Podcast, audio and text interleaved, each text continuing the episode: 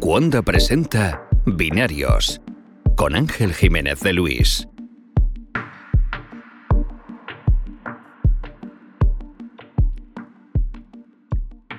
Carlos Rebato, Managing Editor de Gizmodo en español. Bienvenido a Binarios. Hola Ángel, ¿qué tal? Un placer. ¿Qué tal? Cuéntame, ¿qué me he perdido esas dos semanas? Pues te has perdido unas cuantas cosas. Eh, yo creo que, eh, si te parece, podemos empezar por una de las, de las más sonadas, que es eh, la cancelación definitiva del, del, Note 7.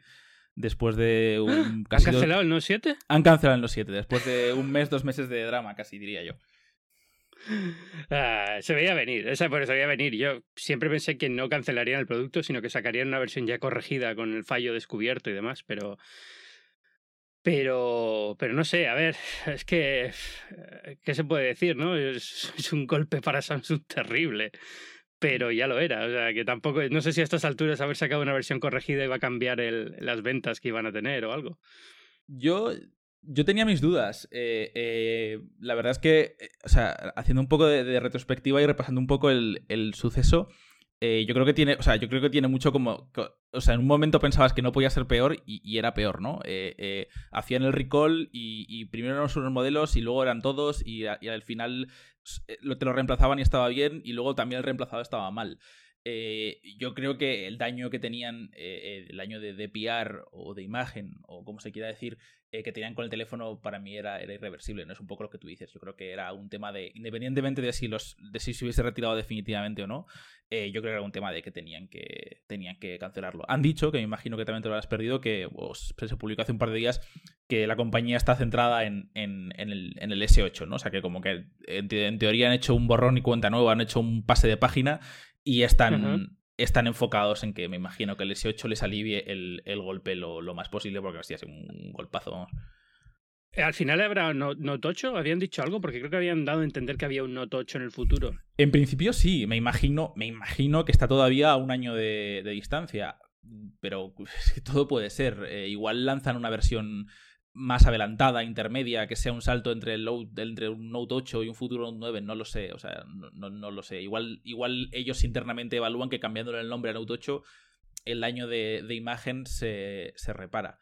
No lo sé, honestamente no lo sé. Yo es que pensaba, pensaba que iban a hacer eh, directamente el S8, lanzar una versión Note dentro del S8, igual que han sacado la versión Edge y se acabó, ¿no? Y dejarlo todo en un único teléfono presentado en primavera o llevarlo a otoño todos pero ya no, no saltar a, a, dos gamas top que tienen ellos, como es Note y Galaxy, porque es confuso, es complejo eh, y encima luego han tenido este problema que les ha hundido, creo que salieron los resultados sí. esta semana, les ha hundido por completo el, los resultados. ¿Qué tal? ¿Cómo se ha visto eh, entre los lectores de Gizmodo? Vosotros que tenéis comentarios y son siempre una, una delicia leerlos. ¿Cuál ha sido la, eh, la, la, sensación que te da que, de la gente? A mí la sensación que me ha dado ha sido como, como, como, siempre hay de todo, ¿no? Siempre hay una mezcla muy variada, pero a mí la sensación que me ha dado ha sido como, como de estupor, ¿no? De, no, de no puede ser. O sea, había, había veces que, además que le hemos dado bastante seguimiento al tema, que publicábamos una actualización, un micro update de, oye, ahora ha pasado esto que la gente decía, o sea, no, no puede ser, esto, esto, no, esto no puede ir a más. Y sí, a mí la sensación que me da también es, es un poco la que te comentaba antes, la que te decía, que, que el daño de marca es muy fuerte. Y, y yo creo que, que el, el, movimiento correcto ahora mismo es sacar un S8 con, con, con, esos tres modelos que tú decías, ¿no? El, el, normal que tienen ellos, el Edge con los bordes curvados y una versión Note que, bueno, que oye... Con eh, lápiz. Sí. Con lápiz que puede funcionar perfectamente.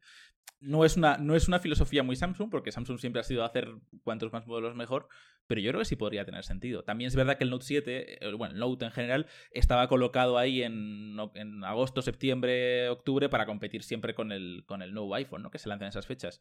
Pero, pero bueno, esa es un poco la, la idea. No, no, sé, a ver, a ver cómo acaba.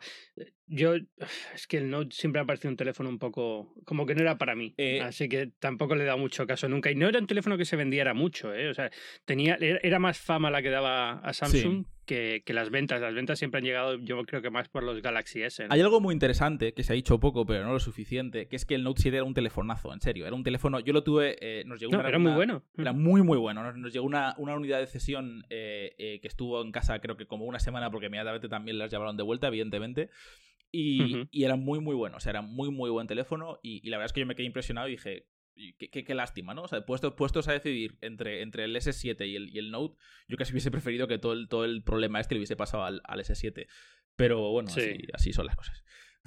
Creo que hay gente que se resiste a devolverlo. Estuve leyendo el otro día, ¿no? Que había que quedaba todavía un grupo de gente que está dispuesta a quedárselo hasta que se le queme la casa. Eh, pero literalmente lo dicen así. Hasta que no empiecen a notar que se quema, no lo devuelven y pasan. Es un problema porque lo están prohibiendo en todos sitios. En los aviones ya te ponen multas si lo llevas, en los transportes públicos también. Pero, pero los incondicionales de verdad eh, parece que están aguantando incluso con, el, con, con todo el follón este. Ah, para mí es una locura, pero bueno, sí supongo que hay gente pato. en fin, bueno, ¿qué más me he perdido? A ver, cuéntame. Eh, yo creo que lo siguiente sería la Nintendo Switch, que es la nueva consola de, Nintendo. Eh, es, es, lo que antes era el proyecto NX o NX. Eh, y bueno, se presentó. Bueno, no, no, sabría si decirte si se ha presentado o no, porque realmente lo que hemos visto ha sido un tráiler. Eh, muy completo, como de dos minutos, dos, minutos y medio, bueno, que detallaba un poco, eh, eh, detalla un poco cómo es las funciones de, la consola. A mí, si te soy sincero, es la primera consola que me emociona en, años, yo creo, ¿no? Porque yo creo que igual desde la Xbox 360 o de la Play 3, porque para mí la Play 4 y la, y la Xbox One no fueron más que actualizaciones, con su mérito y todo lo que quieras, pero actualizaciones de lo que ya había. Y a mí la posibilidad o sea, voy a decirlo todo. lo que plantea en el vídeo eh, eh, Switch me parece fantástico porque, porque eh, implica llevar el gaming de consola de salón, igual no con la potencia gráfica que, se le, que normalmente se le, se le atribuye, pero sí gaming de consola de salón a cualquier lado. Me encanta, la idea me encanta, me parece genial, es muy Nintendo, es una evolución más o menos lógica de lo que tenía la Wii U y está muy bien. Eh, básicamente lo que te permite es tú tienes un dock y lo que viene siendo un tablet con dos mandos a los lados, enganchas la tablet al, dock y la desenganchas según lo necesites y los mandos también los, los enganchas o los enganchas para jugar como digamos como, como un iPad con mandos a los lados o puedes juntar también los dos mandos para tener un, un mando adicional. Es, es todo relativamente versátil. Ahora, dicho todo, eh, la Wii U cuando salió, además que lo, puse por Twitter hace poco, eh, eh, tú ves el vídeo de presentación de la Wii U y dices, ostras, qué guay está esto, ¿no? Y, qué buena idea, y, qué Nintendo todo. Y luego la Wii U, yo tengo una y, la uso de vez en cuando y, me gusta, pero sí que es verdad que hay un salto tremendo de lo que se vio en ese primer vídeo a lo que luego ha sido la consola en términos de cómo va de fluida, en términos de rendimiento, en términos del catálogo de juegos, etcétera, etcétera. ¿no? La, Wii U no, no, la consideraría un fracaso, pero desde luego no ha sido la mejor consola de Nintendo, ni muchísimo menos. Con la, Eso iba a decir yo, que evolución de la Wii U no sé yo si es un baremo muy alto para, para una consola que, que, llega ahora. Con todo el cariño del mundo hacia Nintendo, que yo soy fan de Zelda, me ha gustado todos los Mario toda la vida y demás, pero es que es verdad que la Wii U pues, fue un, golpe muy duro. Un golpe muy duro. Y esta, y esta la sensación que tengo es que vuelve a ser lo mismo. Es una, una consola para vender por fascículos. Porque ahora sacan estos dos mandos que los, los pones a los lados, te la llevas, lo que sea. Pero se ve a la legua que esos dos mandos dentro de poco sacarán un mando especial para cierto juego, eh, sacarán algún tipo de accesorio que se conecta donde va el mando para otro tipo de juego. Y al final vas a tener como 50.000 cosas de estas dando vueltas por el cajón de la casa. Totalmente. Y, yo no sé si el, el juego. Y además, es, ¿sabes lo que me sorprendió del vídeo? Que no hay niños. Son todo gente joven. Ah, cierto, em, y, y, no sé si, si es porque ya no se ven como una empresa de juego familiar, si piensan que ese mercado ya se ha ido hacia tableta y, y, teléfono.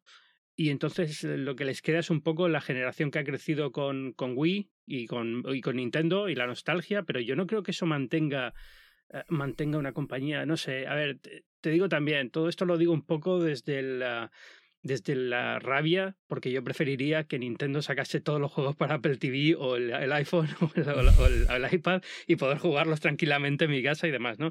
Y me da rabia tener que comprarme una máquina de Nintendo para jugar exclusivamente a esos juegos. Pero, pero no sé, no, no sé si hay mercado ya para una consola así. Puede ser. A mí, para mí, lo más grave es que eh, eh, tanto como la Wii U como con, como con varios productos de Nintendo, hay un salto como muy grande entre lo que es el planteamiento, entre lo que es el diseño del producto y lo, y lo que luego acaba siendo. O sea, entre, entre, lo que, entre la teoría y luego la práctica, que es lo que te decía antes. Mm. La, la, Wii U pintaba, hoy una idea interesante en la práctica, pero en la realidad se ha visto lastrada por un montonazo de cosas.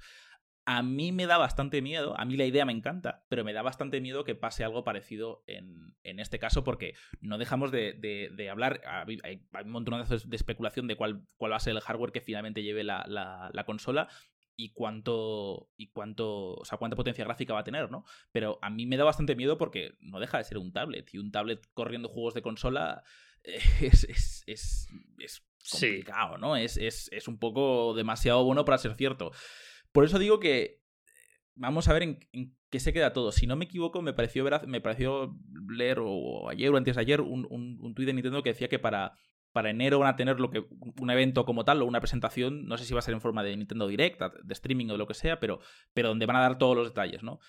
Pero es eso, lo que te decía. En resumen, a mí la idea me encanta, pero creo que hay hmm. muchas incógnitas de por medio que van a, van a acabar siendo un no es demasiado, o sea, esto es demasiado bonito para ser cierto. Yo es eso, a mí, yo, a mí me encanta jugar on the go, me encanta jugar mientras, mientras me muevo y a mí muchas veces el, el, el, móvil no juego porque al final no hay ningún juego que me acabe enganchando más allá bueno, del, eso es. del Candy Crush o de no es que al final es algo que le das dos semanas y al final acabas lo, casi lo acabas aborreciendo, ¿no? Y la idea de tener una consola que, que te puedes llevar y que funciona bien con mandos y que la idea me encanta. Mi creencia es que no de entrada no va a ser tan bueno como prometen. Ahora la, pregunta o la, o la, incógnita que hay en el aire es cómo de malo o cómo de cuánto se va a distanciar de ese, de ese concepto, ¿no? Sí, el catálogo que puede tener, porque al final si va a tener que sobrevivir como la Wii U sobre, de los exclusivos de Nintendo y al sobre el catálogo hay una imagen eh, en, el que, en la que muestran un montonazo de, de, partnerships con, con, terceros. Parece que, quieren, parece que quieren arreglar eso. De momento eh, también parece, porque se veía en el vídeo que va a estar Skyrim y no sé qué juego más. Y aparte de Skyrim y no, no sé, un par de títulos adicionales que no recuerdo, pero bueno. A mí, por ejemplo, si me, si me, dejas, si me dejas jugar Skyrim on the go y funciona bien, pues mira. yo, también. A mí y además, si va a costar 200, 300 euros, es que vamos, me la compro sobre la marcha solamente por el Skyrim. Pero, pero, no sé eh, entiendo que la consola, para que Nintendo sobreviva, no puede ser solamente tú y yo comprando unos juegos porque nos gusta Skyrim o Mario o, el, o, el, Zelda. Eso es un poco. La gente, la gente tiende a pensar que Nintendo sobrevive porque todos los, fanáticos de Nintendo la mantienen. Y no, Nintendo sobrevive porque muchísima gente que no es fanática la tiene en casa. Si no, no sobreviviría solamente con los fanáticos. No es suficiente público para mantener una empresa como Nintendo, yo creo. Vamos, es la sensación que siempre me ha dado. Eso, y que y eso, perdona, eso que, que em, eh, hay una idea muy interesante también que es eh, eh, todo el catálogo. Quiero decir, hay muy buenos juegos que por eso están poniendo tan de moda los remasters de la pasada generación, digamos desde 2004 a 2012, ¿no? Y si de repente la Nintendo Wii U se convierte en una especie de refrito de remasters que en el que tú puedas jugarte, qué sé yo, un GTA 4 o un no lo sé, estoy diciendo por decir títulos gordos de, un par de, de 4 o 5 años, ¿no? Un GTA 4 o un, no sé, no se me ocurre nada ahora, o un Skyrim, algo así, o un Bioshock o algo así.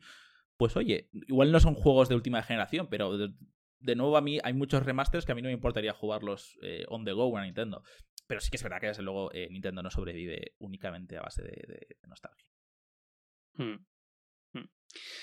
No sé, y luego aparte el, el, hecho de que la consola sea a la vez portátil y sobremesa, tampoco acabo de entender muy bien si esto... Eh, tú, has dicho antes, a ti te gusta la idea de la idea de jugar un Skyrim on the go, pero yo creo que donde jugaría el Skyrim es en la televisión, en on the go no me gusta jugar a la consola, hace tiempo que no juego, pero no sé si en esto soy único o es... Eh, o es algo de tendencia. Fíjate que, por ejemplo, Sony la Vita también la tiene abandonada. Como que el juego móvil está, está muy, muy parado. Claro.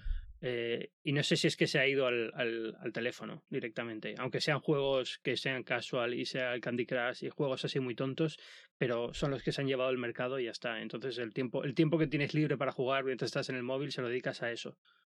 Yo, eh, yo, yo llevo mucho tiempo con, con, la incógnita del juego móvil ahí, ahí a, eh, a, vueltas. Me compré una, una, PlayStation Vita de segunda mano diciendo, bueno, es una PlayStation Vita, seguro que la voy a usar y seguro que voy a jugar en móvil. Y sí, tiene algún... Y está en el cajón. Y está en el cajón. tiene algún buen juego que está bien, que es interesante y, y, que, y que, me divierte, pero no, no me acaba de, de, vender, ¿no? Por eso digo que igual no sé, Nintendo lo consigue, es, es dudoso, pero bueno, la idea me gusta. ¿Sabes, lo que he notado yo? Que eh, antes, cuando no había, cuando los smartphones no eran smartphones, había smartphone, pero no lo usabas como ahora, que los estás usando todo el día con redes sociales, con fotos, con tal, em, la consola yo la tenía siempre lista para jugar, cargada y demás. Ahora, cada vez que saco una consola portátil del cajón, sea la Nintendo o la Sony y demás, por lo pronto hay que conectarla para que se cargue, porque está sin batería. y lo cual ya me quita bastante gracia a la, a la, idea de ponerme a jugar. Es como cuando enciendes la consola y tienes que bajar cinco actualizaciones para poder jugar un juego, que se te quitan la ganas de jugar, ¿no? Y, no sé, no sé. Eh, me, estoy dando cuenta que me estoy volviendo un viejo cascarrabias y a lo mejor es eso, ¿sabes? Y es simplemente que hay una generación que viene detrás mía que se juega y estas cosas no le importan y yo simplemente me he hecho mayor y punto. pero, pero no sé, no, no acabo de verlo. Me encantaría que funcionara porque Nintendo, hace falta Nintendo en el mundo, pero tan, tan difícil y casi preferiría eso que y Nintendo fuera y dijera, venga, a partir de ahora vamos a hacer juegos para móvil y para tabletas y se acabó. Pero no va a pasar nunca, me imagino. Bueno, van a sacar su, este, el Super Mario este o una cosa parecida a Super Mario. pero bueno. No son, no son lo mismo, no son lo mismo ni de lejos. A mí me gusta verlo como un primer paso, pero bueno, sí, desde luego que no es, no es lo mm. mismo. Eh, bueno, en fin, bueno, no 7, Nintendo, otra cosa, o si eso es todo lo que me he perdido, me puedo ir de vacaciones más a menudo. eh, no, también eh, hubo un ataque muy importante, un ataque de DDoS, de, negación de servicio, el viernes de la semana pasada. Tú no has ido, vale. yo, tampoco. Eh, el, ataque, el ataque este se ha hecho muy famoso, de hecho em, es el, el ya ha sido catalogado por varios expertos como el ataque de negación de servicio más potente de la historia, el más gordo. Y bueno, eh, eh, fue un ataque contra Dean, no sé si, así, no sé si, se dice así, Dean o DY. Sí, Dean. Eh, que es uno de los proveedores de DNS más importantes de Estados Unidos. DNS es lo que transforma la IP en una, en una dirección URL. ¿Qué, pasa con, ¿Qué pasó con el ataque? que eh, eh, eh, lo que generó fue que el Internet, especialmente la costa este americana, fue mal o directamente no fue para muchísimos servicios que, se apoyaban en, en, DIN. Y bueno, fue un poco una especie de, de microapocalipsis internetil durante unas horas, ¿no? Con todo lo que, con, todo lo que ello conlleva y, bueno, en el, estaba, todo, el, todo, el, mundo un poco vuelto loco. ¿Qué ocurre con este ataque? ¿Cuál es el origen?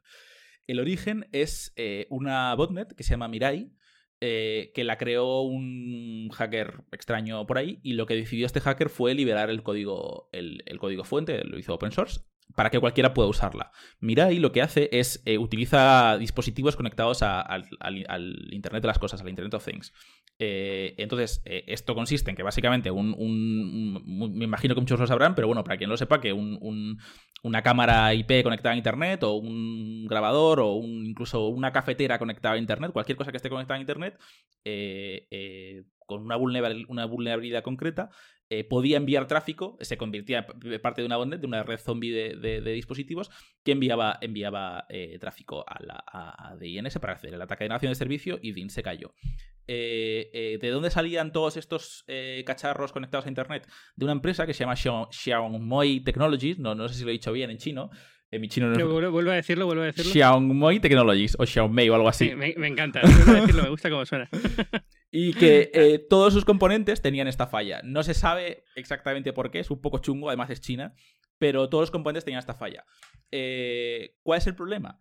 Eh, el problema es el, deplorable estado del Internet de las cosas, esa promesa que, nos colaron por toda la escuadra, que, básicamente implica que estos dispositivos, por, por, el soporte tan pobre que tienen, o se actualizan uno a uno, que además en muchos casos es muy complejo de, son muy complejos de actualizar porque implica desmontar el cacharro, conectarlo a un este y, hacerlo manualmente, o por telnet o SSH. O, lo que sea, eh, eh, esos dispositivos siguen ahí sin posibilidad de que sean parcheados remotamente, o igual sí se pueden parchear, pero no se han parcheado. Básicamente, un poco eh, el, el, estado ahora mismo, y de hecho lo hemos publicado esta mañana, es que si ahora, mismo de repente alguien coge Mirai y vuelve a reunir la, la, botnet suficiente y planifica el ataque con, la, suficiente, con la suficiente antelación y, fuerza, este ataque se puede volver a repetir y, pueden atacar a Dean o puede ser a lo que sea. Eh, las implicaciones son muchas y, son, son, muy variadas. El experto eh, en seguridad este tan famoso, eh, Brian Krebs, que tiene el, blog este tan famoso de Crescent Security, a este hombre ya le habían atacado con Mirai hace un par de semanas o un mes o, no, hace cuánto. Hmm. Y tanto él como, como Schneier y otros tíos importantes que saben de seguridad dicen que es una especie de, de ensayo, de ejercicio o de lo que sea para que veamos hasta qué punto puede llegar un, un, ataque de DOS. Y bueno, eso es un poco el, resumen. A mí, a mí, si te soy sincero, de todo, de todo lo que eh, eh, todo lo que ha pasado estas semanas es lo que más me interesa porque eh, bueno, tiene, tiene muchísimas implicaciones, habla muchísimo de lo que es el estado del Internet actual. Y habla muchísimo de, algo que viene siendo un, problema muy gordo, que es el, ataque de negación de servicio. Em, em, tenemos un post muy bueno hoy, justo, leedlo quien me escuche, perdón por el spam, pero básicamente explica eso, ¿no? Que un ataque de negación de servicio, por, por la propia por la propia, el propio protocolo de Internet, digamos, por la propia configuración de Internet, es algo que no se puede parar en términos absolutos, sino que simplemente depende de, de, quién la tenga más grande en términos, de, en términos de ancho de banda. Y quien tenga más ancho de banda gana. Si eres capaz de eh, e insuflar un ancho de banda tal que el otro no puede resistirlo, no puede, no puede eh, asumirlo todo, eh, tú ganas, ¿no? y mientras eso sea así, no hay una posible solución, ¿no? Entonces, bueno, en, el artículo este exploramos un poco cuáles son las posibilidades a nivel de, ciberguerra o de, o de, cualquier gobierno que de repente decida cerrar el Internet en un sitio concreto, ¿no? Pero, pero es, interesante por eso, porque tiene muchas implicaciones tanto presentes como, de cara al futuro. A mí lo que me preocupa es que realmente no hace falta un conocimiento técnico muy grande para hacer esto. Porque el código, digamos, Mirai está liberado, lo puede usar cualquiera. Y al final, cualquier script key lo coge y, lo hace. Y te da un poco la idea de la, la seguridad es ilusión, sobre todo. Es decir, al final Tú, a ti no te atacan diariamente en Internet porque hay 6 billones de personas en Internet y las posibilidades de que te quieran atacar a ti son muy bajas. Igual que en tu casa no entran no porque tengas una cerradura, pues las cerraduras son muy fáciles de saltarse y todo el mundo sabe cómo forzarlas.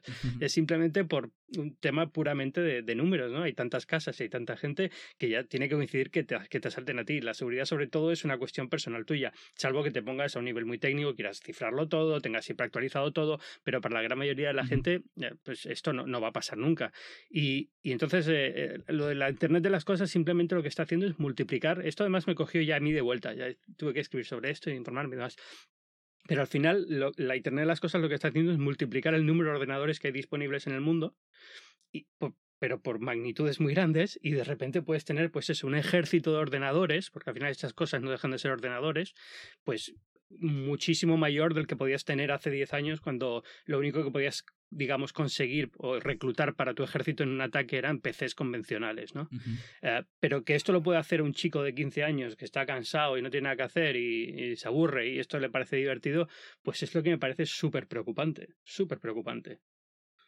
Eh, sí, em, eh, sobre lo que decías de la, democratización, entre comillas, ¿no? de, un ataque así, eh, hablando con, para hacer artículos hablando con expertos de seguridad, muchos me decían que en relación a, ataques así, la mayoría de clientes que ellos tienen no son por, no son, no es de grandes corporaciones que han sufrido un ataque de OS y su página está caída, sino de pequeñas empresas, de, yo qué sé, em, comprazapatos.com o lo que sea, me lo estoy inventando, una, una, una pyme, una, pequeña mediana empresa, que decide bombardear al, al, rival de Internet o al competidor más directo en un momento clave, por ejemplo, el Black Friday o en unas rebajas de enero o lo que sea, y que conseguir un ataque de acción de servicio durante tres días, por ejemplo, cuesta en torno a 100 y a 150 dólares si sabes dónde buscar, ¿no? Es decir, ya no es solo, que sea, ya no es solo que sea fácil, sino que realmente es algo que con un poquito de carambola está, está al alcance de todo el mundo y, y, que, y que eh, la, por supuesto que es grave que una empresa tan grande como DIN sea afectada, ¿no? Pero, pero que también hay un, hay un día a día de, de pequeñas y medianas empresas donde para ellos es, es, es, lo habitual tener un ataque de estos días y día también, ¿no?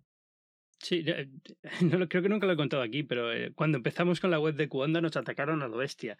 Em, no creo que específicamente a nosotros porque fuéramos Cuonda, sino simplemente estábamos alojados en DigitalOcean y la IP que nos dieron probablemente antes la tuviera otro y era una IP reciclada y, era uno de estos ataques masivos que se hacen contra, contra WordPress porque hay una forma de sacar, eh, digamos, de forzar por fuerza bruta, eh, descubrir la contraseña de administración y entonces lo que te hacen cuando la descubren es chantaje para, para si no pierdes el acceso a tu WordPress y demás. Total.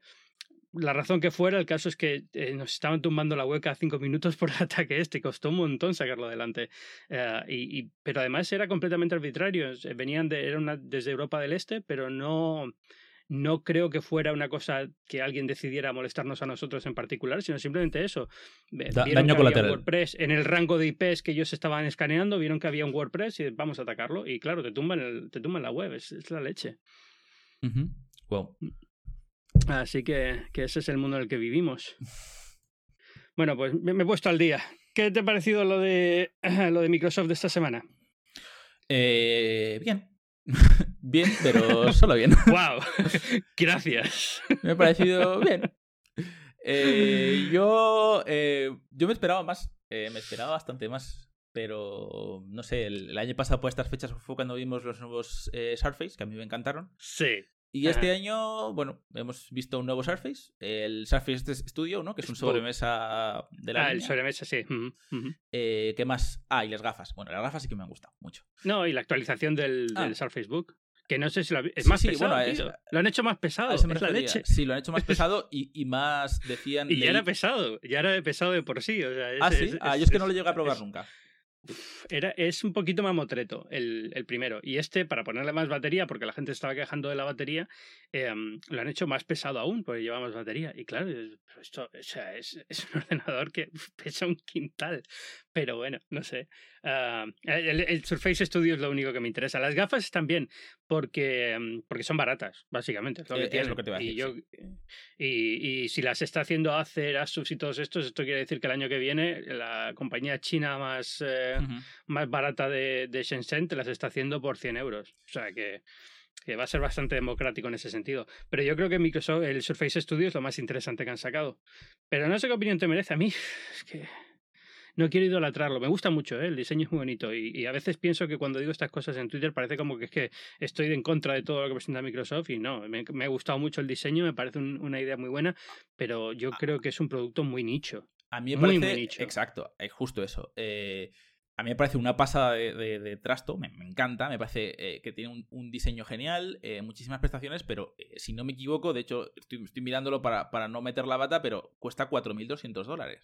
No sé si, lo configuras a tope, bueno, ni siquiera a tope, a medio. A medio, no me acuerdo, es lo que te iba a decir, que no me acuerdo ahora mismo de cuál es la opción más barata, pero bueno, en cualquier caso. Hay una más barata de 3.000 y algo, pero bueno, aún así. Son, son 3.000. Eh, eh, yo, para, para mi día a día, yo trabajo con, con un sobremesa que, que, me costó en su momento eh, 1.800 eh, euros y, me acuerdo de decir, jolly, me voy a dejar 1.800 euros y estoy haciendo esto porque, bueno, es, un, es una inversión de trabajo, ¿no? Es muy, es muy caro. Y ahora de repente para comprar esto parece que, que, lo normal, bueno, tanto esto como Apple, que ahora, que ahora hablaremos, de repente lo, lo, normal está en torno a los, a los 2.000, 3.000 dólares como, como, como poco, ¿no? A mí me encanta, me parece un cacharro fantástico y, es eso. Sobre todo, sobre todo me parece un, ejercicio de diseño muy bueno. Me encanta cómo se ve, me encanta lo de que puedas moverlo. Mola, mola mucho.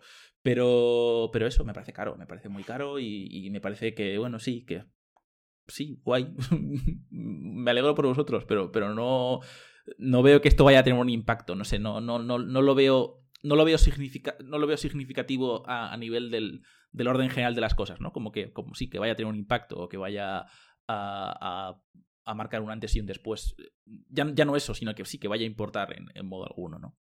Pero eso, yo creo que eso es un poco la historia de Surface eh, en general, incluso las tabletas, ¿no? Es, eh, son interesantes, creo que de diseño están muy muy bien pensadas, quitando a Apple son los únicos que están preocupándose porque eh, tratar de imaginar cómo se puede usar una tableta y que sea un dispositivo agradable y que sea, esté bien diseñado y bien pensado, pero a la hora de la verdad eh, sí, crece la división dentro de Microsoft, pero están vendiendo una cuarta parte de lo que Apple vende iPads. Quiero decir, no, no es un producto y es un producto mucho más caro, con lo cual estamos hablando en unidades, muy poquitas unidades.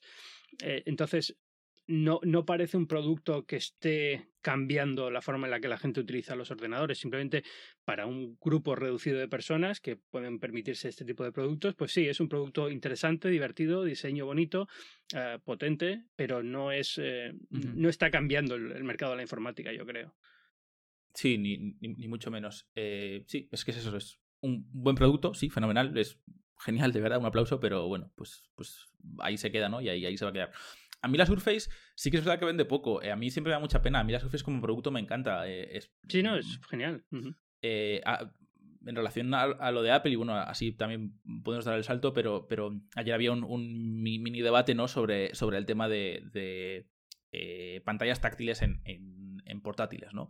A mí de la Surface curiosa, irónicamente, eh, lo que menos me llama la atención siempre ha sido el tema del, táctil. Eh, eh, yo no uso un portátil, o sea, a mí siempre se me ha hecho muy incómodo levantar la mano del teclado para, para tocar o afinar algo con, con el, con el dedo o levantando la mano, ¿no? sí, que, sí que me encanta, por ejemplo, la idea de poder dibujar sobre la pantalla, pero igual para eso no hace falta que la pantalla sea totalmente táctil, ¿no? Sino simplemente tener un soporte para, para stylus. a mí las Surface siempre me han encantado, que es lo que iba a decir al principio. me da pena, rabia, no sé cómo decirlo, que, que se vendan tan que se vendan tampoco porque me parecen eh, eh, unos, cacharros tremendos que además han ido eh, todavía mejor.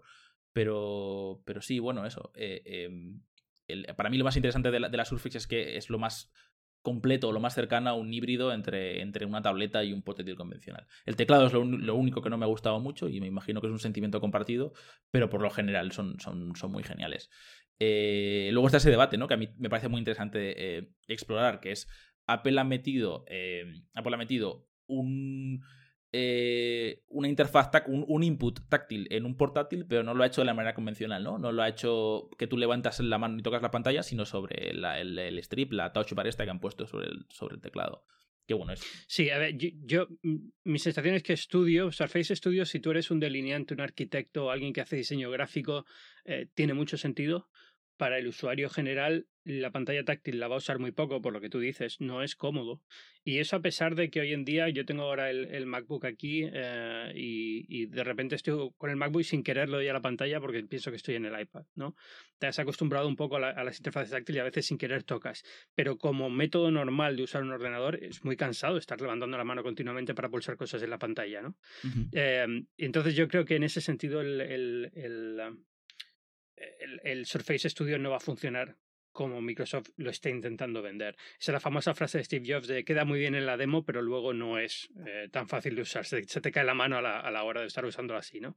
Em, y la gente y, y, esta idea de que la pantalla la inclinas y entonces se queda en, el, en, en el ángulo perfecto para usarlo táctil y no sé qué. Esto lo ha hecho HP, lo ha hecho Acer, esto no es nuevo y ninguno de esos ordenadores parece que haya tenido una atracción importante, también porque no era Microsoft. Microsoft juega con la ventaja de que puede integrarlo mejor dentro de Windows y demás, ¿no? Entonces, no sé. Puede que haya un hueco para un dispositivo así, en este punto de precio no creo que sea este el dispositivo que lo va a hacer. Em, y, entonces se va a quedar como un cacharro muy especializado para ciertos tipos de trabajo en los que a lo mejor mm, tampoco hay tanto interés por una herramienta como esta, porque eh, gente que está usando Cintiq y está contenta, es una inversión muy cara, entonces tienes que justificarla dentro de una empresa, no, es, no es tan sencillo, ¿no? Pero, pero está muy bien. Lo de Apple, em, que justo, no sé si me voy a caer de sueño aquí, justo acabo de llegar de, San Francisco esta mañana, el nocturno. Em, bien, eh, de hecho, en nueve minutos, eh, dentro de nueve minutos tengo más noticias que contar, pero bueno, bastante bien.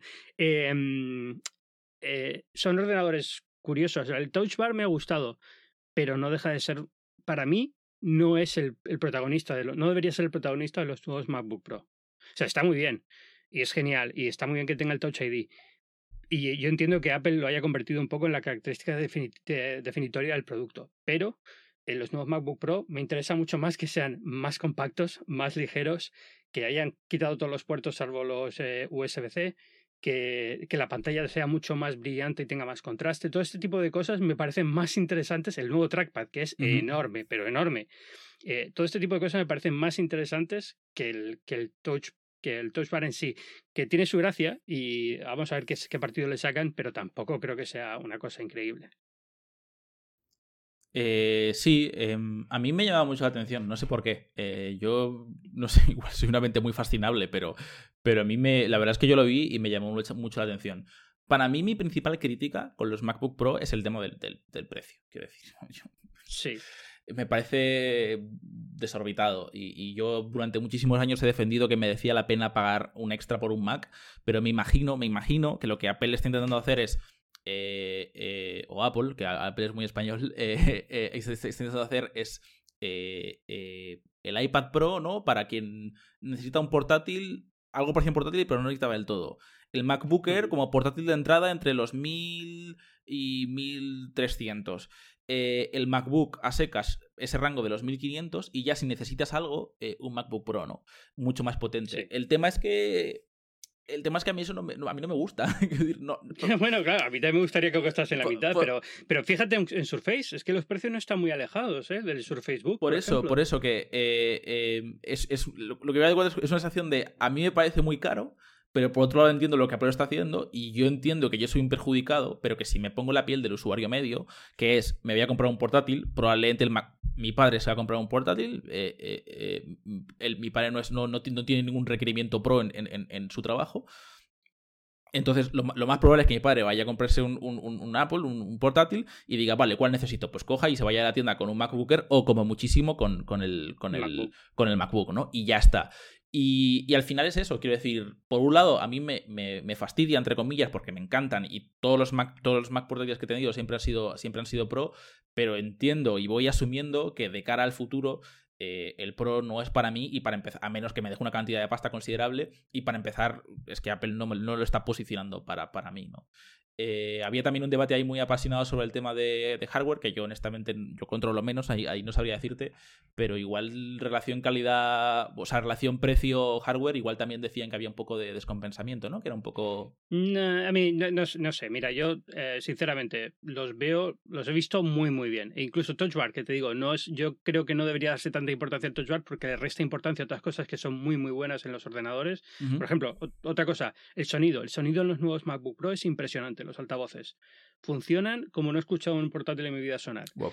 pues todo este tipo de cosas han quedado muy en segundo plano o directamente ignoradas por el touch bar, que está muy bien, que es una cosa curiosa y a ver qué, es, qué partido se le saca y ah, eh, funciona. Tengo ganas de verlo fuera de... La única vez que lo pudimos probar estaba dentro de la zona demo que está controlado con buena iluminación y demás, ¿no? Em, entonces no, sabes cómo va a responder fuera, pero se veía bastante bien y, es muy chulo ver lo de las miniaturas de las fotos, la miniatura del vídeo para controlar y si se aplica a ciertos programas bien, pues puede ser resultón. Pero yo creo que el, centrarse tanto en el, en el touch bar le ha restado importancia a otras cosas de, los portátiles que le dan cierta razón de ser. El precio, no sé, de verdad, o sea, me he puesto a mirar luego porque he tenido, no una discusión, pero vamos, estaba hablándolo con, em, con Javi Paz sobre el precio de ah, subir el disco duro. Resulta que los, subir el disco duro en los Surface es más caro que subírselos en, en los MacBook. Entonces, eh, la sensación es que toda la industria está tirando hacia ese mercado de gama alta y todos los ordenadores son siendo más caros porque es que no se están vendiendo ordenadores baratos. ya la, gente no está comprando ordenadores y la gente compraba ordenadores baratos, con lo cual, eh, ¿quién está comprando ordenadores? Las profesionales que necesitan una herramienta muy concreta y, eh, colegios, escuelas y demás que van a por Chromebook. Entonces, simplemente el, precio medio de los ordenadores está subiendo, no solamente por eso, sino también porque el dólar está más alto, con lo cual eh, empresas como Apple Microsoft, pues los precios son bastante más altos ahora de lo que eran hace eh, dos, tres años. Pero, pero no sé, yo no lo veo mal, ni siquiera en términos de potencia. Yo entiendo que cabrea mucho, porque eh, siempre frustra no poder tener lo que quieres tener, ¿no? Pero eh, es como cuando yo veo las cámaras de fotos y a mí me gusta, me gusta una... Te iba a mencionar ese ejemplo llevo un año de A7R2 que con el, con el quiero una 7R2, quiero una 7R2, es que no me puedo, o sea, no puedo mirarme al espejo y justificarme gastarme 3.000 euros en una cámara que es la siguiente versión a la que yo tengo, que fue un año anterior. Entonces, frustra mucho, pero es el precio de las cosas, ¿no? Eh, el caso de Apple yo entiendo que sí, que eh, es verdad, que si te pones a mirar prestación por prestación, eh, puedes encontrar un PC que sea un poco más barato, pero tampoco mucho más. La gente piensa que es que es una locura, pero si te pones a mirar que sea el mismo tipo de memoria, que sea el mismo tipo de disco SSD, que la pantalla tenga la misma resolución y calidad, todo este tipo de cosas, y luego le pones algunos extras como, bueno, pues piensa que la disipación termal está muy bien estudiada, que es un buen cuerpo de aluminio y demás, al final eh, sumas todo y dices, eh, pues sí, es un poco más caro, pero no es tan, tan, eh mucho más caro como la gente se piensa que es es un poco más caro y se parte de lo que yo siempre he apreciado de, Mac, que es esa integración tan buena que hay entre software y hardware, que al final ese, ese, margen se compensa, pero vamos, más, más que de sobra. Eh, hablando de lo que decías, de, que el, el, portátil tiene un montonazo de, cosas nuevas, tipo el audio, el, trackpad, el, hardware interno, que se ha visto eclipsado por, por la Touch Bar, que básicamente me pareció muy llamativo ayer como, oye, es que vimos, o sea, hubo un evento entero para hablar de de una función, básicamente. Tuvimos una hora y media de evento y es anecdótico hasta cierto punto, ¿no? Pero, pero es, inédito la historia de Apple un evento tan raro, ¿no? Porque es, no sé, yo hubo un momento en el que yo, e, empezaron lento contando un montonazo de, de, milongas, de datos y de tal, y luego, sí, pues eso, una hora y media que, que no, como, como bien dices, no hablaron, oye, esto es el MacBook Pro, mira qué pedazo de audio tiene, mira todo lo que puede hacer ahondando en el resto de, características, ¿no? Dijeron, mí este es el MacBook Pro, mencionaron un poco lo que tenía por encima y luego venga demos y venga tiempo a hablar de Touch Bar, ¿no? Fue un evento, un evento raro. Sí, y, eh, por muchas razones. Y la primera es que este evento no iba a pasar. Vamos a ver, eh, no sé si recuerdas eh, en el evento del iPad 9,7, el iPad Pro. Sí, en marzo. Que fue en el mismo sitio, en el Town Hall en, en Cupertino. Tim Cook se despidió diciendo, este ha sido el último evento que vamos a realizar aquí y ayer estábamos todos allí de nuevo, lo cual ya te da una idea de lo extraño que era la situación para nosotros, los periodistas. Era como, mm, eh, la última vez que estuvimos aquí nos dijisteis que no volvíais a hacer un evento aquí. ¿Qué pasa? Estos ordenadores se supone que tenían que haber salido en la WWDC. Eh, ha habido retraso por parte de Intel, entonces Apple no ha podido tener los ordenadores. No solamente estos MacBook Pro, eh, no hay iMac, no hay iMac, no hay, no hay Mac Pro, porque tiene que esperar a los Xeon en enero, no hay el monitor este que se supone que tiene una tarjeta gráfica dentro que iba a acompañar a estos ordenadores y han presentado un monitor de LG. Muy extraño todo. La sensación que tengo es que Apple no puede cumplir con el calendario que se había marcado bien por problemas de producción suyos, bien por problemas de producción de Intel. Sospecho que más por problemas de producción de Intel que suyos propios. Pero el caso es que no es un evento que estuviera planeado ni tenía que haber hecho, hecho así. y, eh, pero bueno, es parte de lo que está afectando a la gama Mac en general. Y afecta en realidad también a otros fabricantes de PC. Lo que pasa es que no se les hace caso y no se les sigue con, el, con, el, entusiasmo que se les sigue a Apple. Entonces no sabemos exactamente, ah, pues mira, Dell ha sacado otro ordenador que no utiliza el procesador que tenía que utilizar, no es la nueva generación, porque es que simplemente no le prestamos atención a Dell. Mientras que Apple, como lo seguimos con tanto detalle, sabemos exactamente qué procesador tenían que tener, qué no, cuánto llevan sin actualizar y cuánto no.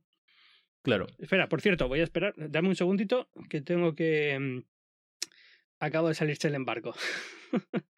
Ah. tengo, el, eh, tengo el MacBook Pro, el, que no tiene touchpad para probar. Ah, qué bien. Eh, nos lo dieron eh, ayer. Em, ¿Y bien? Pero es bien, muy bien. Es que es lo que te decía. A ver, te puedo hablar de ello incluso bajo el embargo porque es, es lo que probé también en la zona de demo, eso no era un secreto.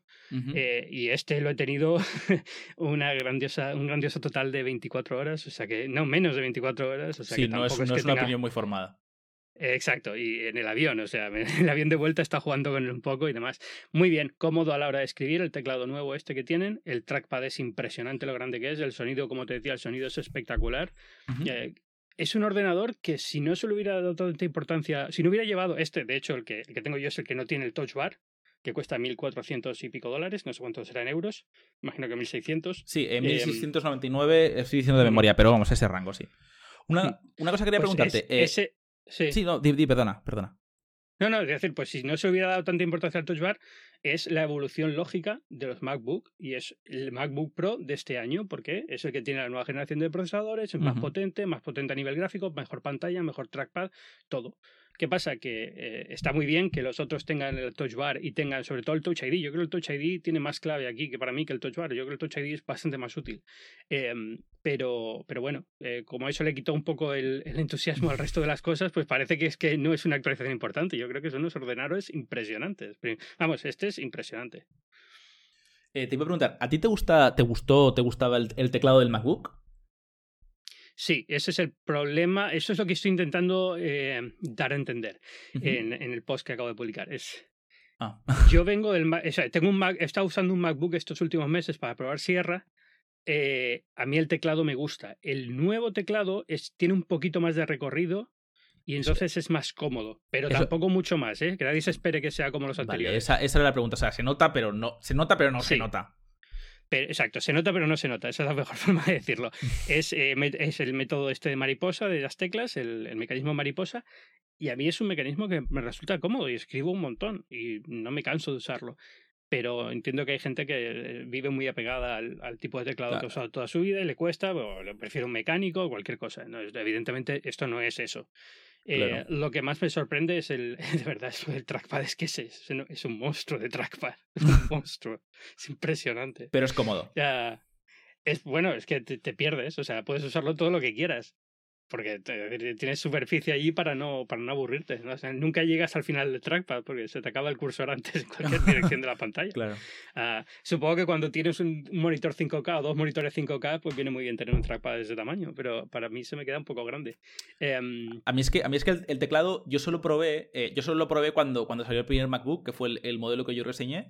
Eh, y, y en ese momento, o sea, al, cabo de. Lo tuve como tres semanas, una cosa así. Y me acuerdo que al final ya estaba más o menos acostumbrado, pero aún así nunca terminé de hacerme del todo, ¿no? Y, además yo soy una persona hmm. muy, muy bruta y aprieto el teclado con muchísima fuerza. Golpeo, de hecho, el, los muchos teclados me los, me los, rompo de la fuerza con, con el que lo doy, con, con, el, que golpeo, ¿no? Y, y, no me acabé de hacer, pero, pero por eso me parece, me parece importante porque. Eh, tuve mis dudas por un lado, luego probé el nuevo teclado en una Apple Store, probé el teclado este, la actualización que sacaron del Apple Keyboard, que se inspira o también tiene menos recorrido. Y, no sé, yo veo que hay mucha queja, ¿no? Con el tema del, teclado, que no es lo mismo, que tal, Pero, cual. Mira, y a, riesgo de cabrear a la mitad de la audiencia de, binarios, yo creo que eso son tonterías. Eh, yo entiendo que te acostumbras a una forma, a una, a una cosa y te gusta que esa cosa se mantenga igual, ¿no? Es como, como la gente que dice yo no puedo trabajar en un iPad y lo único que hace en un ordenador es mirar el correo. Bueno, pues podrías hacerlo, lo que pasa es que estás acostumbrado a hacerlo de otra forma y ya está, no pasa nada. Si es completamente natural que te guste una cosa y no otra. Pero también son cosas a las que te acostumbras. Me recuerdo, por ejemplo, cuando eh, muchísimos, incluido yo, decía, es que un teléfono de 6 pulgadas, ya ves tú, un teléfono de 6 pulgadas, qué grande, qué, incómodo, con lo cómodo que son las 4,5 pulgadas del iPhone 5. Y al final estamos todos ahora con iPhone 7 Plus en los bolsillos y encantados de la vida con él. Entonces, sí, sí, yo, yo cambié, o sea, el 6 lo tuve 6, el 6S lo tuve Plus y el 7 también Plus y no, o sea, no vuelvo al pequeño. ya no vuelves a un, exacto.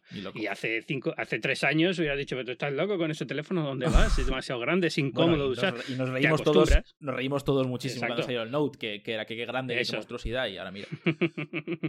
por, por eso te digo, te acostumbras a hacer las cosas de una determinada forma y te cuesta cambiar. Una vez cambias, pues pasa lo contrario. Volver a lo anterior es como, bueno, es que ya no quiero volver. En el teclado no es eso, porque el teclado no es que sea un teclado más pequeño y vayas a uno más grande. Eh, es simplemente un teclado que funciona con un mecanismo diferente y tiene un recorrido diferente y te da una sensación diferente al usarlo. Pero una vez te acostumbras a esa sensación, yo escribo con, con la, misma, eh, con la misma fiabilidad que escribiría en, el, en los anteriores y de hecho yo es que hoy en día estoy escribiendo más en iPad y mi ordenador principal ahora es un iPad y escribo con el teclado del iPad Pro, que es una porquería de teclado comparado con los de los MacBook. Y estoy más que acostumbrado y voy rápido y no me preocupa en absoluto. Eh, no sé, es acostumbrarte. Yo tenía pendiente, eh, de hace tiempo además, publicar un post sobre eso, porque a mí también me ha pasado lo mismo. Eh, eh, yo utilizo para trabajar un iMac, pero muchas veces me canso, porque para empezar, me canso de estar siempre en el mismo sitio. Suena tonto, pero me canso de, que mi puesto de trabajo siempre esté en un sitio. Y como yo trabajo desde casa, últimamente lo que, lo, que más tiempo paso es con el, con el iPad Pro, eso, con el teclado que no es bueno, pero tampoco es malo. Y, y sí, el Slack en, en, en, vista de vida, la vista de vida que estoy en el iPad, y trabajo ahí. Y la verdad es que estoy sorprendido de nuevo retomando esa conversación de al final te acostumbras, de una vez pasas como esa barrera, no sé si eh, psicológica o de hábito, no sé muy bien cómo, no sé muy bien cómo definirla, de sí, el momento en el que te acostumbras, eh, yo no noto, o sea, no, noto un pico de productividad hacia abajo en el momento en el que empiezo a trabajar en el, en el iPad, ¿no? Así que sí, es, es interesante también. No sé, y eh, quitando ya el, tema del teclado y el touch bar, a mí, la otra cosa importante del, del nuevo MacBook Pro puertos. Que ah. veo a muchísima gente quejándose por los puertos, pero hijo, si no vayáis a ver esto, ya no sé qué deciros, porque después el MacBook estaba clarísimo que el MacBook Pro se iba a cargar todos los puertos. De hecho, me sorprende mucho que hayan puesto cuatro en los modelos más grandes. Pero, pero bueno. A mí, eh, a mí eso, a mí eso, mira, lo del teclado no lo sé, pero ya te digo que, es por, por, no, por falta de experiencia, no, no puedo opinar. Pero lo de los puertos USB sí que me parece uno de estos dramas del, del primer mundo moderno, no sé, no, no sé muy bien cómo decirlo, de, una agonía por algo que para empezar yo siempre he pensado que, el, puerto USB, el normal, el, el 2. el 3.0, eh, eh, ha tardado demasiado tiempo en morir porque siempre ha sido un mamotreto cuando realmente para conectar lo que es un cable ha, habido maneras mucho más eficientes desde hace muchísimos años, ¿no? Y al final es un paso que yo creo que o lo daba Apple o, nadie más eh, lo iba a dar. Quiero decir que cuando lo piensas un punto, o sea, mi punto es que cuando lo piensas, para conectar un cable no te hace falta algo tan gordo, ni tan grueso, ni tan voluminoso, hay opciones mejores. Aparte queda mm. el tema de los adaptadores y tal, que, sí que me parece más criticable, pero a mí me parece un, efecto colateral del retraso que se lleva en este sentido. Quiero decir, no estamos preparados para un cambio así y pasarán unos cuantos años hasta que no hagan falta adaptadores porque sea el nuevo, la nueva norma o el nuevo estándar, ¿no? Eso es, pero también conectamos cada vez menos cosas al ordenador. También. Porque al fin y al cabo, o sea, ya, eh, por ejemplo, he visto mucha gente quejándose hoy en día, hoy, porque el, el, el iPhone ya no puedes conectarlo directamente al, al Mac. Y, sinceramente es que tengo que ponerme a pensar cuándo fue la última vez que conecté un iPhone al Mac. Justo. Porque es que es que incluso aunque tengas que pasar datos, hacer una copia de seguridad, lo puedes hacer por wifi. O sea, es que ni siquiera es una, una cosa. Pero bueno, a la gente le gusta cargar el. que estás de viaje, quieres cargar el teléfono, yo lo entiendo. Yo ahora hay que comprar un cable, un cable diferente, un adaptador, lo que sea. Yo, yo hacía tanto que no conectaba el iPhone. que... a mí me pasó una cosa muy curiosa hace poco, que fue que por algún motivo eh, no, no, se me sincronizaba con iCloud el, el iPhone. Eh, llamé al, al, soporte de Apple y me dijeron que lo que tenía que hacer era eh, una, una copia manual en, con iTunes y, y, después voy a hacer la deco y se arreglaba. ¿Cuál es el problema? Que a mí en el, en el, en el Mac no, el, el, iPhone es de 128 GB y, en, el, en el portátil no tenía tanto espacio para hacer la copia, la copia de seguridad. Y claro, ahí fue cuando me dije, claro, es que realmente hace lo que antes para mí era normal, que era hacer una copia de seguridad de iTunes de, toda la vida con el, con el iPhone, hace pues eso, igual, qué sé yo, dos, tres, bueno, de que está iCloud, que, que, está iCloud, que no conectas el, el, el iPhone al, por ahí porque, no hace falta, porque no me hace falta. Y lo que hay, lo que hay de sincronización con iTunes lo hago vía Wi-Fi, todo el tema de música y demás. O sea, yo este tipo de cosas entiendo que son molestia, pero no son una tragedia. Es como la gente parece que es que, de verdad, o sea, te, lees unas cosas en Twitter y dices, Dios mío, esta gente le han hundido la vida con este cambio. Pobre hombre, ya no sé si, darle un abrazo o qué, pero joder, para, mí puede ser una molestia. Ya se me ocurren miles de cosas por las cuales puede ser una molestia. Entre, otras, que todos los discos duros externos van con USB-B, no con USB-C. Pero bueno, pues me adaptaré con USB-A, no sé cuál es la conexión. Eh, pero, pero, bueno, me, adaptaré eh, normal. Pero vamos, que me, adaptaré y ya está. Y dentro de dos años todos los discos duros externos vendrán con conexión USB-C y se acabó, ¿no? ¿no? tiene mayor mm, secreto ni misterio que ese. Que siempre molesta. Y es verdad que otros fabricantes lo que hacen es intermedios, que ordenadores intermedios que tienen la conexión nueva y tienen un puerto USB eh, de los antiguos para la gente que pueda, una impresora o lo que sea. Cabe, quería preguntarte, eh, o sea, ¿cabe de ancho? O sea, ¿un puerto USB cabría en el grosor del este o no, o no cabe? Yo, yo diría que sí, son 14 milímetros, yo diría que sí cabe. O sea, podrían haberlo hecho si quisieran, pero... Vale, no es un tema de espacio. que quepa o no quepa. No es un tema de espacio, ni es un tema de, de, ahorro, ni nada. Es un tema de.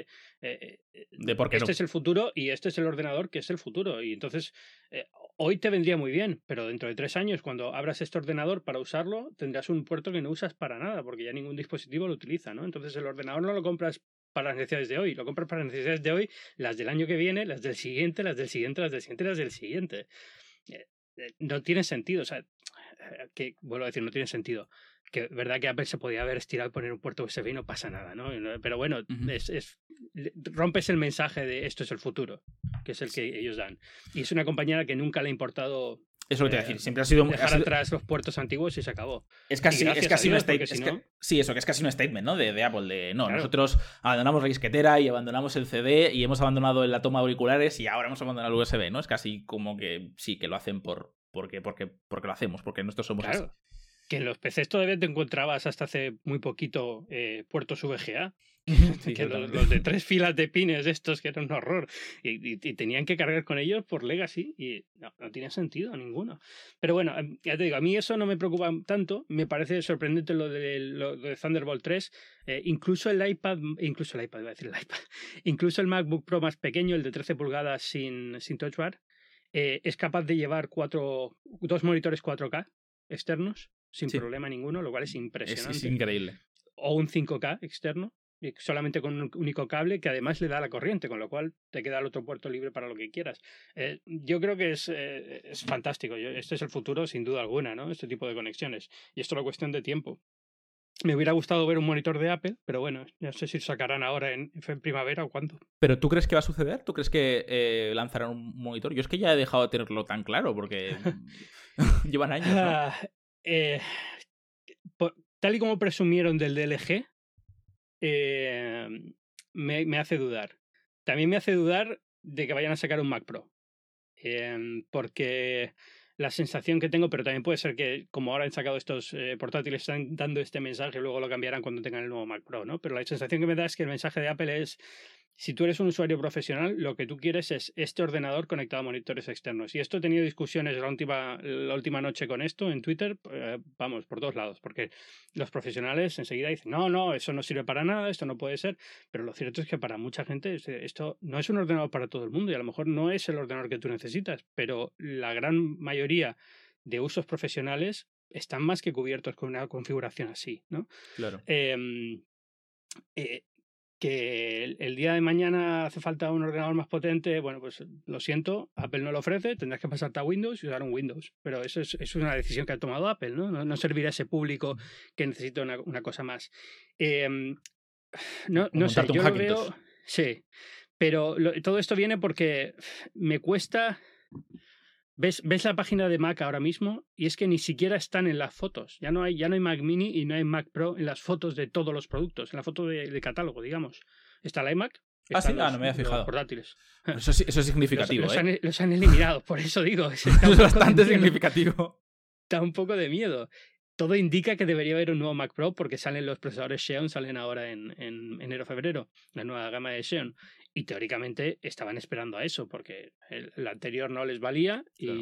y, no lo han cambiado desde 2013, o sea que tendría que ser ya este o nada. También, yo, eh, yo no tengo ni idea de, de, cómo han ido las, las, ventas, pero tampoco es que haya sido un modelo del Mac Pro que haya, que haya que es muy de nicho, obviamente, ¿no? Pero tampoco es algo que hayas dicho, madre mía, el Mac Pro altamente aclamado por la industria, no. todo el mundo quiere un Mac Pro. Es algo que está ahí, no, que no, mola muchísimo, que es un Y de hecho, monada, mucha gente pero... enseguida mucha gente enseguida se cansó. Al pasar un año, eh, muchos de los que habían estado esperando con muchísimas ansias el cambio de diseño del Mac Pro, el anterior caja a la, a la nueva Sí. y demás, eh, lo compraron y al año eh, eh, ya estaban pensando en el, porque salió justo el año el iMac 5K.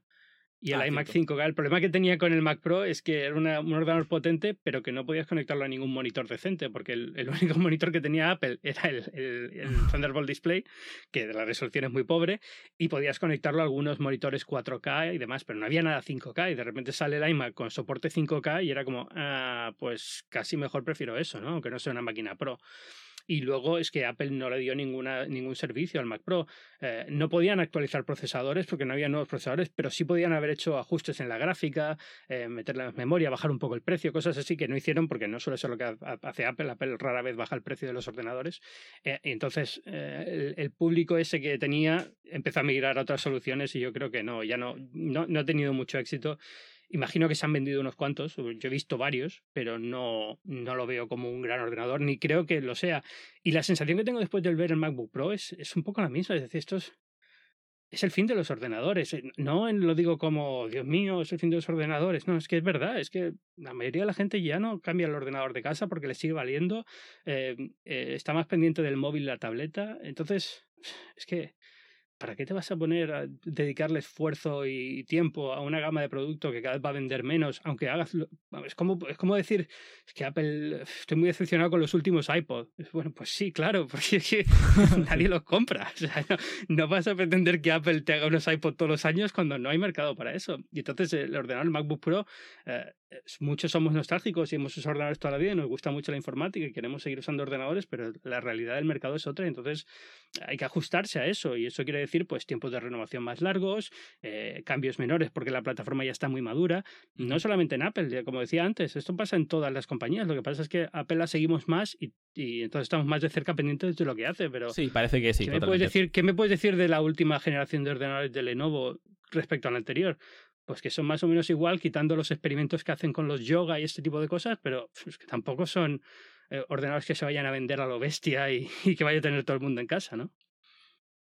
Sí, totalmente. Eh, el, el- el PC importa menos, simplemente. Entonces, como- importa menos en general y es, es- volvemos al, al argumento que te decía un poco de antes de, hombre, es que a mí me fastidia que sean tan caros, pero tengo que coincidir con Apple en que la distribución que han hecho de, de, de producto, del iPad para el tal, el MacBook, el MacBook Air para el tal, el MacBook Pro para el cual, eh, eh, yo creo que desde el punto de vista de, de- de- de- desde su punto de vista, del punto de, vista que se dedica a vender electrónica de consumo, tiene sentido, tiene un sentido total por cómo está la por cómo está la industria y porque el PC directamente, pues sí, pues eso, eh, eh, importa menos y, y- y hay que adaptarse y, y toca eso o, o nada. Y probablemente lo está- que...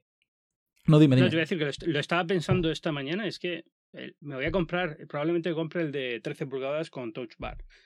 Eh, va a ser probablemente el, último- el último PC que me compre.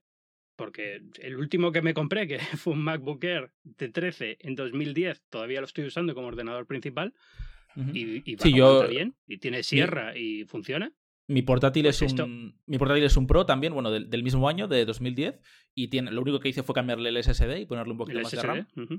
Y, y funciona perfectamente. Bueno, quiero decir, no, o sea, no, no, no, a veces rasca un poquito, pero nada como para decir, oye, te hace falta otro portátil. Vamos, sería. Ujú. O sea, no, no me planteo cambiar, de hecho. O sea que. eh, Pues con proyecta, eso lo hice proyecta eso en un ordenador que te compras ahora, 6, 7 años, pues que en 7 años yo creo que tampoco vamos a estar viendo PCs como los de ahora en 7 años. Yo no creo que el mercado del PC sobreviva 7 años. O sea, sobrevive con ordenadores muy particulares para ciertos usos profesionales, pero para el gran eh, mercado de consumo en el que estamos tú y yo, pues probablemente las tabletas de dentro de 7 años o los teléfonos de dentro de 7 años los conectes a un monitor y un teclado y se acabó, ¿no?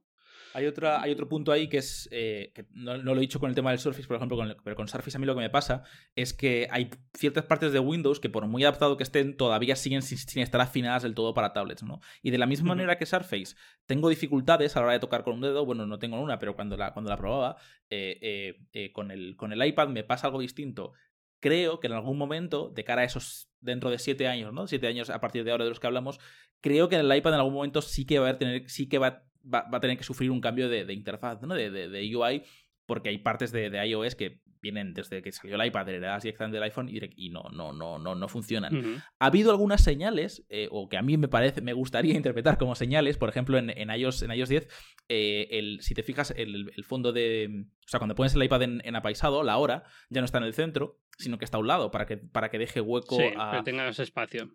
Es una tontería, pero a mí ya me hace pensar en, en un este donde donde algo como la hora deja hueco a, la información más relevante como pueden ser las notificaciones o el centro de notificaciones nuevo, lo que sea, ¿no?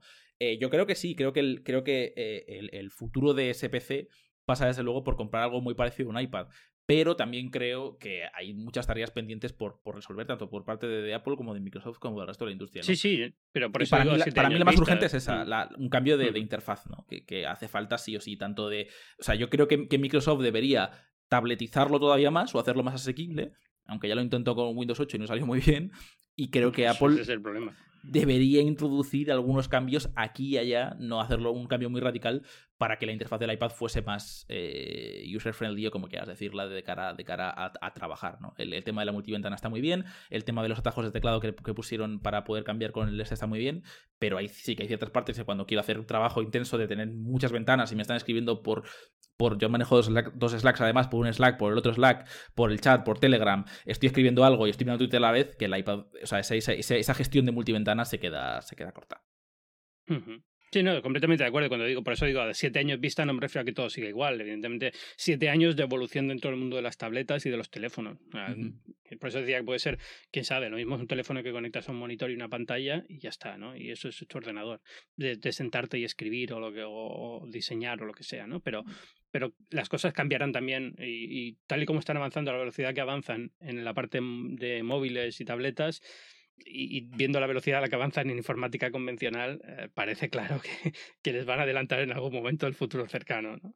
Totalmente. no sé, a mí, pero oye, que no es por quitarle desmérito, ni mucho menos. Eh, los MacBook Pro, fantásticos, yo estoy encantado con ellos. Eh, lo único es, la sensación esa que, yo no sé, la gente también está como, como cada vez cada vez me cabrea más salir de los eventos y ver todo el mundo cabreado siempre porque no es todo lo que quieren. Tío, o sea, ¿qué más quieres? A mí también, pero yo ahí, recupero tu frase de, de, porque me hago mayor. O sea, yo después, o sea, cada vez cierro Twitter antes de después de un evento. cada vez, cada vez tardo menos en, tardo menos en, en, saturarme y en sí, porque, porque, porque sí. Pero bueno, sí, vamos, que es algo que comparto. bueno, en fin. otra cosa que quería comentar. Em, eh, que, que se habló de MacBook Pro pero no se habló de MacBook, del MacBook Air, que hubo cambio. Se han cancelado el de 11 y han dejado solamente el de 13 con alguna especificación cambiada, pero claramente, eh, digamos ya, eh, el último año o los dos últimos años de, de, MacBook Air, ¿no? Porque ya está a punto de salir del catálogo. A mí me da, me da pena porque eh, el MacBook Air de 11 me encantaba. Tuve uno que, que vendí y bueno, para mm, sí, para mi uso del día a día, digamos, eh, de, de, tener un trasto pequeñito que puedes mover a todos lados desde un evento o a un viaje de prensa o a una cafetería, a mí me encantaba. Pero bueno, es, es volver a lo mismo, en el fondo, es volver a, los tiempos cambian, chico, y hay, hay, que, hay que, adaptarse a morir. Y, y, ya no morir, hay que adaptarse o, o, o, sea, o te adaptas o te fastidias, no, no, no hay más. Entonces, bueno, eh, también supongo que muchas de las cosas que yo podía hacer con mi MacBook Air, me imagino que, eh, eh, o sea, me imagino, si me pongo a, compararlas una por una, las puedo hacer perfectamente con el iPad Pro y el teclado. Igual, no igual de bien, igual tenemos las diferencias que he dicho antes, ¿no? De a nivel de, sistema operativo, de que iOS 10 a mí me parece que todavía está un poquito corto, pero se pueden hacer sin problema. Hmm. Pues bueno, no sé, yo que con eso hemos liquidado todo, ¿eh? No sé si hay algo más que quieras contarme de Apple o de Microsoft o de, o de los eventos de las mm. últimas dos semanas mientras yo estaba en la playa. no, por mi parte no, creo que le hemos dado un buen repaso, sí. Eh, Carlos Rebato, muchas gracias por venir. Muchas gracias a ti. La gente que quiere más Carlos Rebato, ¿dónde te puede encontrar? Pues me pueden leer en Gizmo en español y en Twitter el handle es arroba carlosrebato. ¿Algún otro sitio, alguna otra cosa? ¿O con eso es suficiente? Con eso es suficiente, yo creo. Con eso es suficiente. Muchísimas gracias. Hasta luego. Hasta luego. Y a los que nos estéis escuchando, recordaros que esto es Binario, es un podcast de tecnología. Yo soy Ángel Jiménez de Luis. Eh, podéis eh, encontrarme en Twitter en arroba Ángel Jiménez o leerme en las páginas, en la página web del mundo. Esta semana quiero dejaros con un extracto de un podcast que está asociado a la red Cuonda, de la que formo parte. Es El Valle de los Tercos. Es un podcast de Fernando Franco y Diego Graglia que desde San Francisco nos cuentan eh, historias de latinos en Silicon Valley. Os dejo con un pequeño extracto de uno de sus últimos episodios, pero de verdad os recomiendo que, lo, que los escuchéis todos. Podéis encontrar más información sobre el Valle de los Tercos en su web, que es elvalledelostercos.com, o directamente en la web de Coonda, en www.cuonda.com.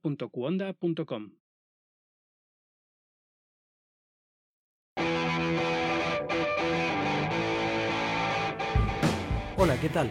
Esto es El Valle de los Tercos, el podcast que busca a los latinos que quieren triunfar en Silicon Valley. Hoy hablamos con Diego Saez Gil de Blue Smart, una de las startups latinas que están haciendo más ruido por acá. Él y cuatro amigos crearon la primera valija inteligente. Tiene geolocalización para que no se te pierda, balanza incorporada, candado digital, cargador para el celular y obviamente una aplicación para manejar todo con el móvil. Desde el comienzo su ambición fue hacer una empresa global, no solo para latinos y sabían que tenían que venir a Silicon Valley para recaudar capital. El desafío acá es que es, es la Champions League, ¿no? Es, o sea, es, lo más competitivo que hay.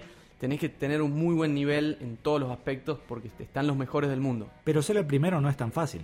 El que va primero es el que recibe las, las flechas en la espalda, ¿no? De los que te vienen siguiendo y uno va cometiendo los errores primero y los que vienen detrás van aprendiendo de tus errores. Nosotros somos Fernando Franco, un mexicano en San Francisco, especialista en negocios internacionales, y quien te habla, Diego Graglia, un periodista argentino en Santa Cruz, California. Andamos por Silicon Valley hablando con los latinos que quieren ser parte de la revolución digital. Según Fernando, tienen una cosa en común. Es el espíritu de la gente aquí, es el común denominador, el de no rendirse porque hay muchísima adversidad. Porque no puedes decir todos son blancos, todos son hombres, todos son ricos, todos son pobres, todos son... Aquí el común denominador que yo veo es que son tercos. hay unos tercos que tienen éxito y hay otros tercos que duermen en su carro.